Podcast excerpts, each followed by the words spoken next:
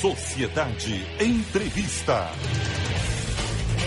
O vereador licenciado de Salvador e titular da pasta sempre que é a Secretaria Municipal de Promoção Social e Combate à Pobreza, Kiki Bispo, é o nosso entrevistado de hoje aqui no Sociedade Urgente. É, Kiki Bispo, bom dia. Dia pesado, né, rapaz? Depois dessa notícia trágica de ontem, né, Kiki? Você que está na política já há alguns anos aí. Né? Bom dia.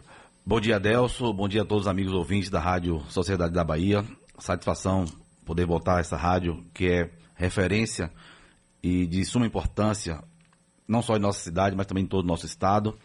E, como você falou, me solidarizar com toda, todos os familiares do deputado Sargento Isidoro, que de forma lamentável ontem perdeu o deputado estadual João Isidoro, a quem eu rendo aqui as minhas homenagens um político de uma nova geração, ele que tinha, que tinha um trabalho social junto com seu pai de extrema relevância e de forma precoce nos deixou, e motivo pelo qual a política hoje lamenta a perda de um deputado aguerrido, atuante e que muito vai fazer falta ao estado da Bahia. Kiki, vamos lá, né? Nós temos aqui alguns temas para hoje. Primeiro, gostaria de saber o porquê dessa fila gigante lá no comércio. O que é que está acontecendo? Um, ouvinte até mandou uma mensagem. Adelson, uma porcentagem ali não tem nada a ver com aquela fila. Tem muito fake news, tem muita gente informando que não, que não existe, tem muita gente promovendo pânico na cabeça do povo. Mas o que é que você diz como secretário? Importante estar tá podendo falar aqui na Rádio Sociedade, a gente sabe o alcance que tem, sobretudo aquelas pessoas mais simples, mais vulneráveis da nossa cidade a gente sabe da, do poder, da força do rádio. Eu estava vindo no carro ouvindo Cris Cambuí falar ao vivo lá do comércio, lá da nossa sede. E é importante a gente falar, Delso, que desde março do ano passado, a, o atendimento ficou restrito por conta de uma própria determinação do governo federal. Então, isso gerou uma demanda reprimida muito grande. E, aliada a isso, a nova reabertura da sede no comércio, onde nós saímos de 200 atendimentos para 800 presencial no comércio, ali nossa sede.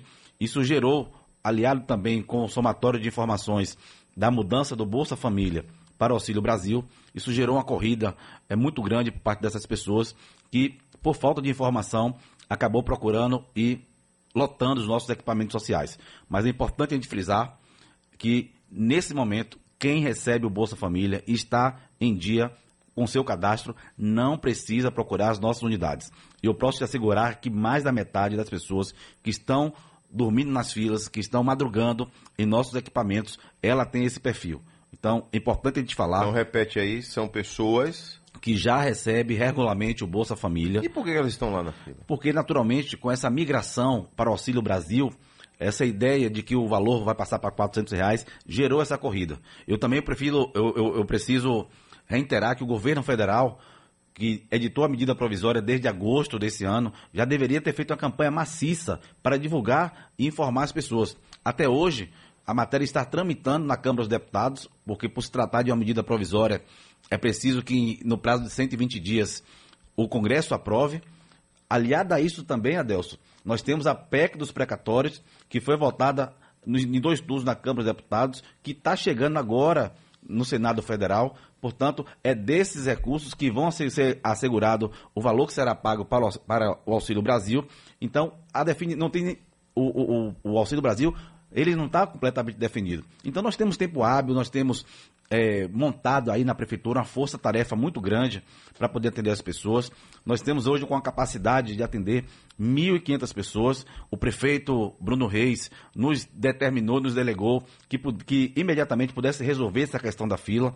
Ele pessoalmente hoje vai fazer uma coletiva às 9 horas com uma série de medidas que já serão implementadas na próxima terça-feira, visando fortalecer eh, os atendimentos, sobretudo naquelas localidades mais descentralizadas da cidade, para que possamos levar mais comodidades e esse serviço, o CAD único, que é fundamental para que as pessoas possam é, ser inseridas não só no Auxílio Brasil, mas também em outros benefícios sociais, ela possa estar elegíveis, aptas para poder ingressar nesse novo benefício social. O que vem a ser então aqui, ó, essa notícia? Congresso aprova crédito de 9 bilhões e 300 milhões para pagar Auxílio Brasil neste ano. Exatamente. Então, esse valor aqui, ele não depende 100% do, do, da PEC dos precatórios, é isso? Esse valor é justamente oriundo da PEC dos da. PEC dos precatórios. Que está tramitando no Congresso, foi aprovado essa semana em segundo turno na Câmara dos Deputados. Por se tratar de uma PEC, ela precisa ter aprovação da Câmara e do Senado. Ela já entrou no Senado Federal, vai, deve ser pautada para a semana, ainda primeiro turno, para depois no segundo turno. Então perceba que até hoje os recursos do governo federal ainda não são, não estão assegurados. É claro que existiu uma sinalização muito clara, porque a Câmara dos Deputados, ao aprovar em dois turnos, já sinalizou que é uma tendência que o projeto seja, a PEC seja aprovada né, pelo Congresso Nacional. É daí que virão os recursos que vão, ser, que vão garantir até dezembro do ano que vem, porque a medida provisória ela diz que o, o valor de 400 reais será pago até dezembro do ano que vem. Claro que pode ser prorrogado. Então, depende dessa PEC, depende da aprovação da medida provisória, para aí sim passar a viger a partir do mês de dezembro. Às 7h29 na Bahia, ouvinte Sociedades, estamos entrevistando Kiki Bispo, que é o secretário municipal aí da pasta de combate à pobreza, promoção social e combate à pobreza. Ele está falando das filas do CAD único e outras ações também da Secretaria Municipal. É, ô Kiki Bispo, a sua secretaria, ela parece para muitos que não tem nada a ver com o carnaval, mas acaba tendo sim também né, com o carnaval. Ela se envolve também no carnaval. O que, é que você tem ouvido aí? O que é que você pensa? O que é que a gente não sabe que você lá dentro já sabe? Olha, o prefeito Bruno Reis, ele tem de forma clara sinalizado que ele tem toda a intenção do mundo, nós estamos com toda a estrutura montada. É, aí é uma, existe uma mobilização de toda estrutura a prefeitura. de bastidor que você fala, De bastidor, né? Porque estrutura tanto para o de Réveillon, carnaval não tem nada ainda, não É. tem um palanque, não mas o planejamento um está camarote, montado. nada. Está montado. Claro que depende da autorização aí, como um acordo do prefeito Bruno Reis com o governador Rui Costa. Então, mas a prefeitura está já com um planejamento montado. A gente mobiliza toda a estrutura da prefeitura e na área social não é diferente. Nós temos aí camarote da acessibilidade, nós temos uma série de ações que a gente desenvolve durante o carnaval. Agora, claro, a gente precisa que, que os dois mandatários da, ou da cidade e do estado eles possam aí, como um acordo, decidir. O que eu espero é que essa, essa decisão seja tomada de forma eh, urgente, até porque a gente percebe que no Rio e São Paulo e em Minas Gerais essa convocação já tem sido feita e a gente percebe também que os nossos artistas estão migrando já para essas praças. Então a gente precisa entender que Salvador é uma cidade cultural, uma cidade vocacionada para o turismo, vocacionada para o carnaval.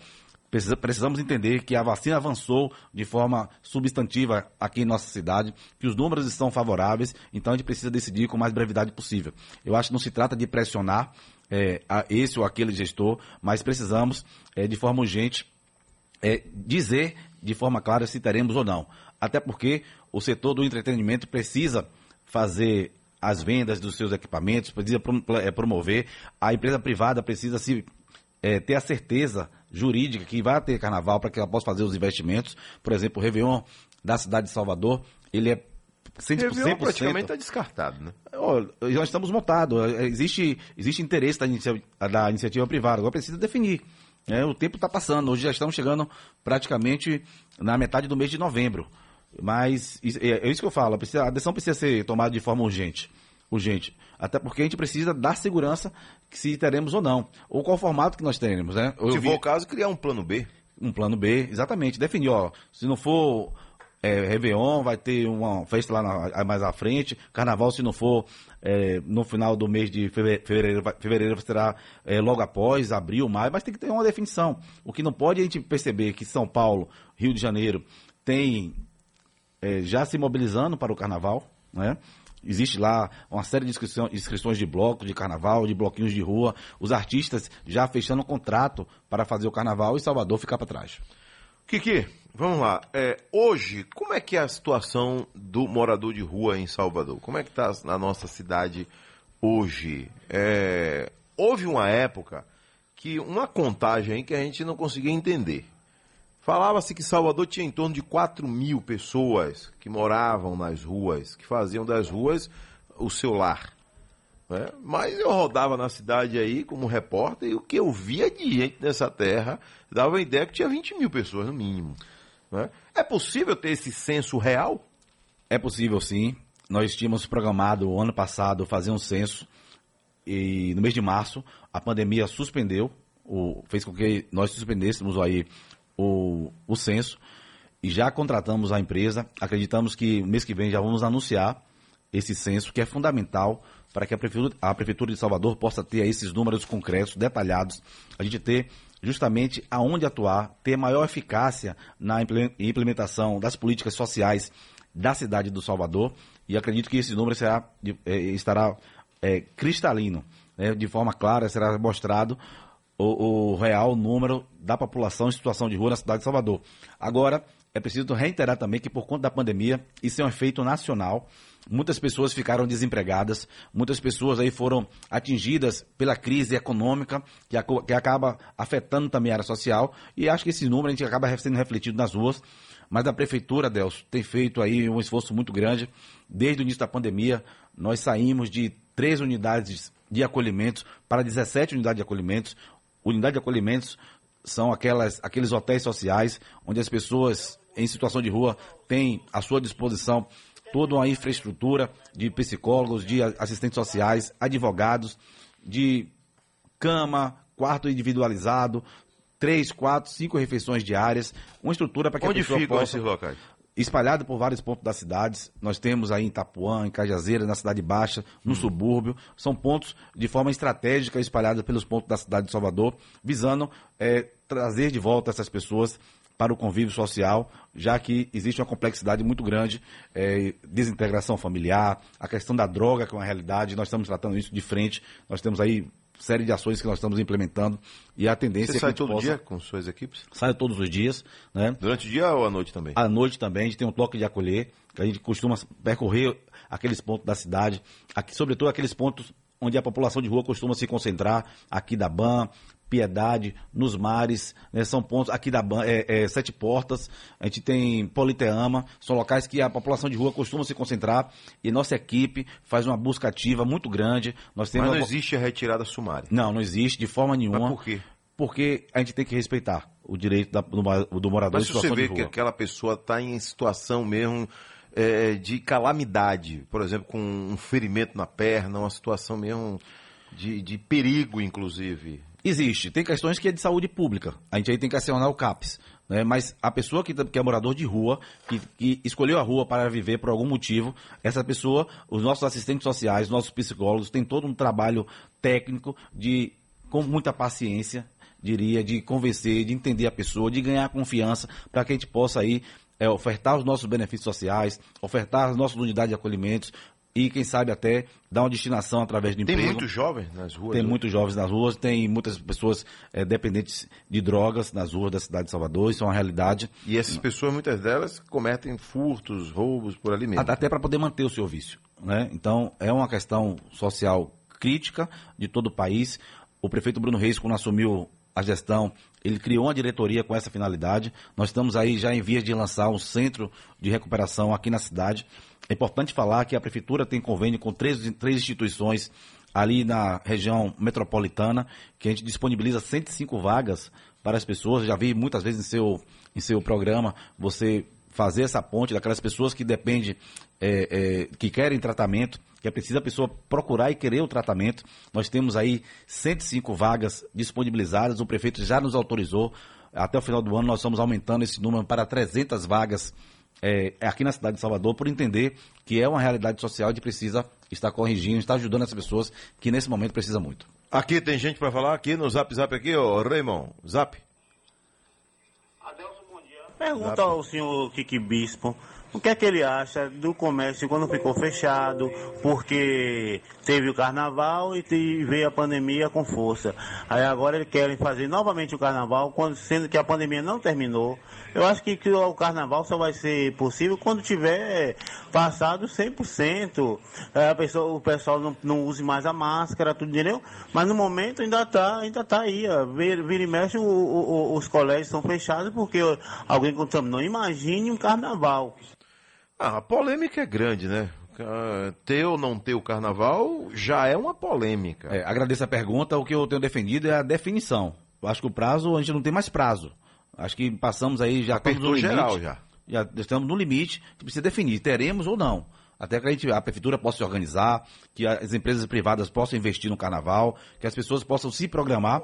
E hoje eu, eu hoje não sei se eu vou passar trabalhando na, no Carnaval da Virada ou se eu vou fazer uma programação pessoal com minha família, porque não está definido ainda. Eu acho que esse, esse aí é a aflição de várias pessoas que querem fazer seu, seu, sua programação de Natal, de Réveillon, de Carnaval, porque existe pacote para ser vendido. Tem blocos de Carnaval, tem camarotes que já venderam, inclusive. Imagine se você, é, com essa indefinição, com essa incerteza, como ficaria o comércio do entretenimento na cidade de Salvador. Tem mais gente aqui? Ô Adelso, bom dia, meu irmão. Bom dia, bom dia. Bom dia. Everaldo aqui de Camaçari. Fala, Pergunte aí, Everaldo. por favor, ao secretário se o carnaval só vai ser feito com pessoas da Bahia. E o turismo internacional? Os europeus não vêm pra cá, não, é? Eu fiz essa pergunta essa semana, inclusive. É natural, né, que essa pergunta seja feita. Até porque o Carnaval de Salvador é o carnaval para o mundo. Exatamente. Aí você cria os, os protocolos, né? Como tem nos estádios de futebol, você pede o cartão de vacinação a- completa, você cria alguns mecanismos, você limita, mas você tem que fixar assim, as regras do jogo. É como eu tenho defendido, é, Salvador precisa, passamos aí um ano e meio praticamente com uma estagnação econômica muito grande, as pessoas em dificuldades, haja vista aí os nossos equipamentos sociais, é um reflexo dessa crise é, que vivemos aí por conta da pandemia e precisamos definir com brevidade. Tem gente que depende muito, Salvador depende muito do, do carnaval, depende muito do Réveillon, tem gente que sobrevive, que consegue tirar a única renda nesse momento. Então, o que eu tenho defendido é que, de forma urgente, é, as nossas autoridades possam definir é, com brevidade se teremos ou quando teremos o- os eventos de final de ano e no carnaval da cidade de Salvador. Ok, Kiki Bispo, eu vou ao intervalo aqui e volto já já, né? Porque nós temos aí outros temas para a gente falar sobre a finalidade e as ações aí da sua pasta na Sempre. Sim, ô Kiki Bispo, vamos lá. Voltando aqui à nossa entrevista. É, o que é preciso para a pessoa ter benefício? Tem que ter o cadastro e esse cadastro tem que estar atualizado? Tem aquelas, ah, os trâmites, tem os trâmites, é isso? O CAD único, ele tem um prazo de dois anos para sua vigência. Por E ele é do governo federal. do né? governo federal. Tá. É, o- é o- a identidade social daquelas pessoas vulneráveis. Então, aquelas pessoas que têm aí, está na faixa da pobreza, do extrema pobreza.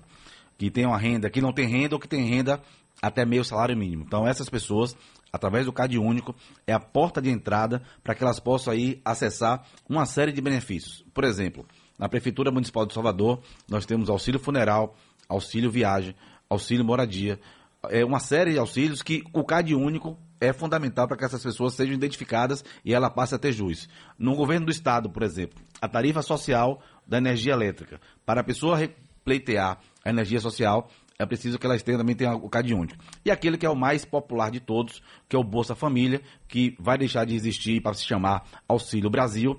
Esse, com certeza, precisa do CAD único, que é através dali um questionário que é feito, que é requisitado pelo Ministério da Cidadania e através daí a gente caminha os dados para o Ministério e a pessoa é contempla- contemplada ou não.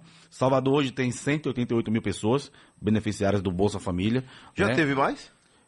Sempre oscilou nessa faixa. Essa faixa aí, né? E tem hoje uma demanda aí de 35 a 45 mil pessoas que estão na fila. E o Ministério da Cidadania, na mudança do Auxílio Brasil, tem prometido que vai zerar essas filas. Então a Como é que tem sido perspectiva- sua, sua relação com o João Roma? Ó, João Roma, eu tive lá no Ministério duas vezes. A minha pasta, ela é totalmente semelhante no objeto com o Ministério da Cidadania, seja ele na área social ou seja ele na área do esporte. Eu fui lá atrás de recursos, fui muito bem recebido. Espero aí que até o final do ano Salvador possa ter boas notícias do ponto de vista dos aportes eh, dos recursos financeiros federais. A gente sabe da importância que tem de ter essa parceria. O prefeito Bruno Reis tem nos orientado sempre pensar no bem-estar das pessoas, sempre pensar na gestão da cidade de Salvador. Eu acho que as querelas políticas têm que ser deixadas de lado e o que se pensa dessa forma é fazer gestão. E aí foi nessa, nesse propósito que eu fui ao Ministério em duas oportunidades e o ministro João Roma sinalizou que vai sim fazer aportes de recursos federais para a sempre e aí, sobretudo, para aquelas pessoas mais vulneráveis da nossa cidade.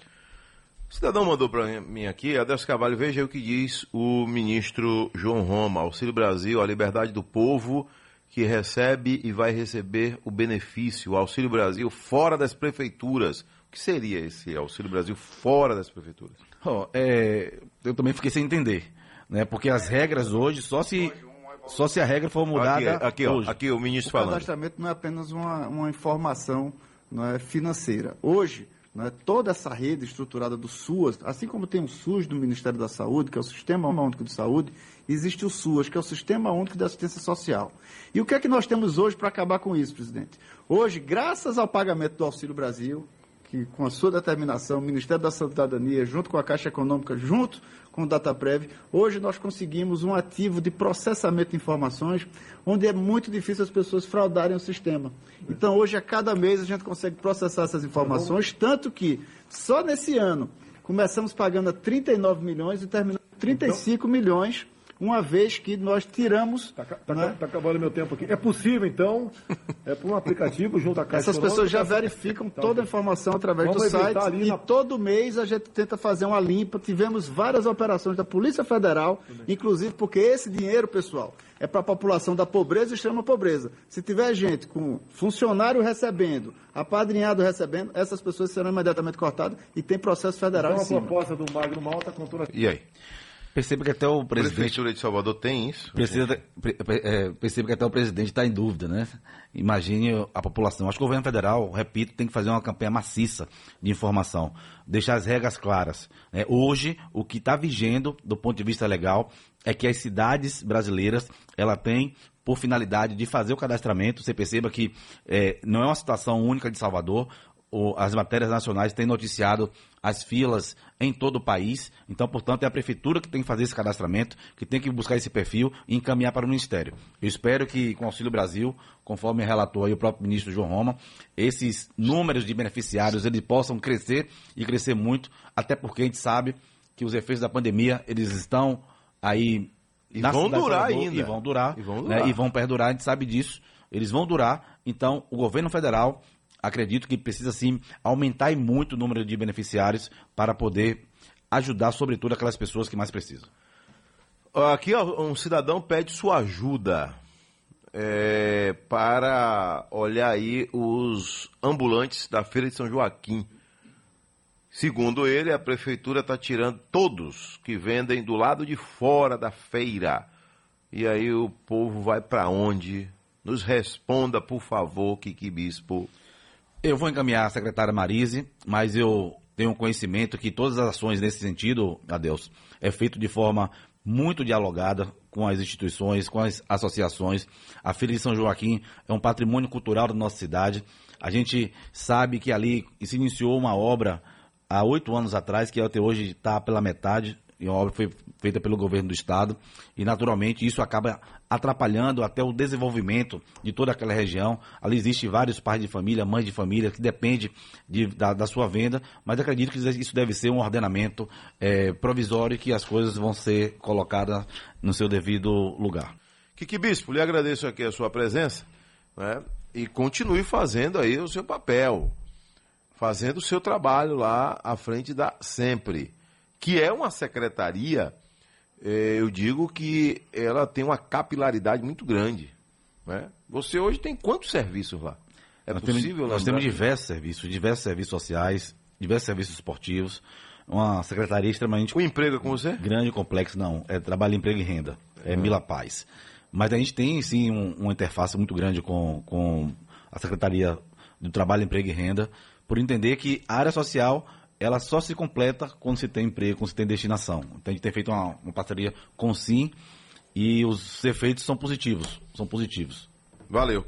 Kiki Bispo, tudo de bom. Um abraço aí. Obrigado a Deus, obrigado a todos os amigos ouvintes da Rádio Sociedade. Satisfação, chamando a atenção daquelas pessoas que são beneficiárias do Bolsa Família, que estão com seu cadastro ativo. Por favor, não precisa madrugar nas nossas unidades. Um grande abraço a você, meu amigo, a todos os amigos ouvintes da Rádio Sociedade. Valeu, entrevistamos Kiki Bispos, secretário municipal aí de promoção social e combate à pobreza.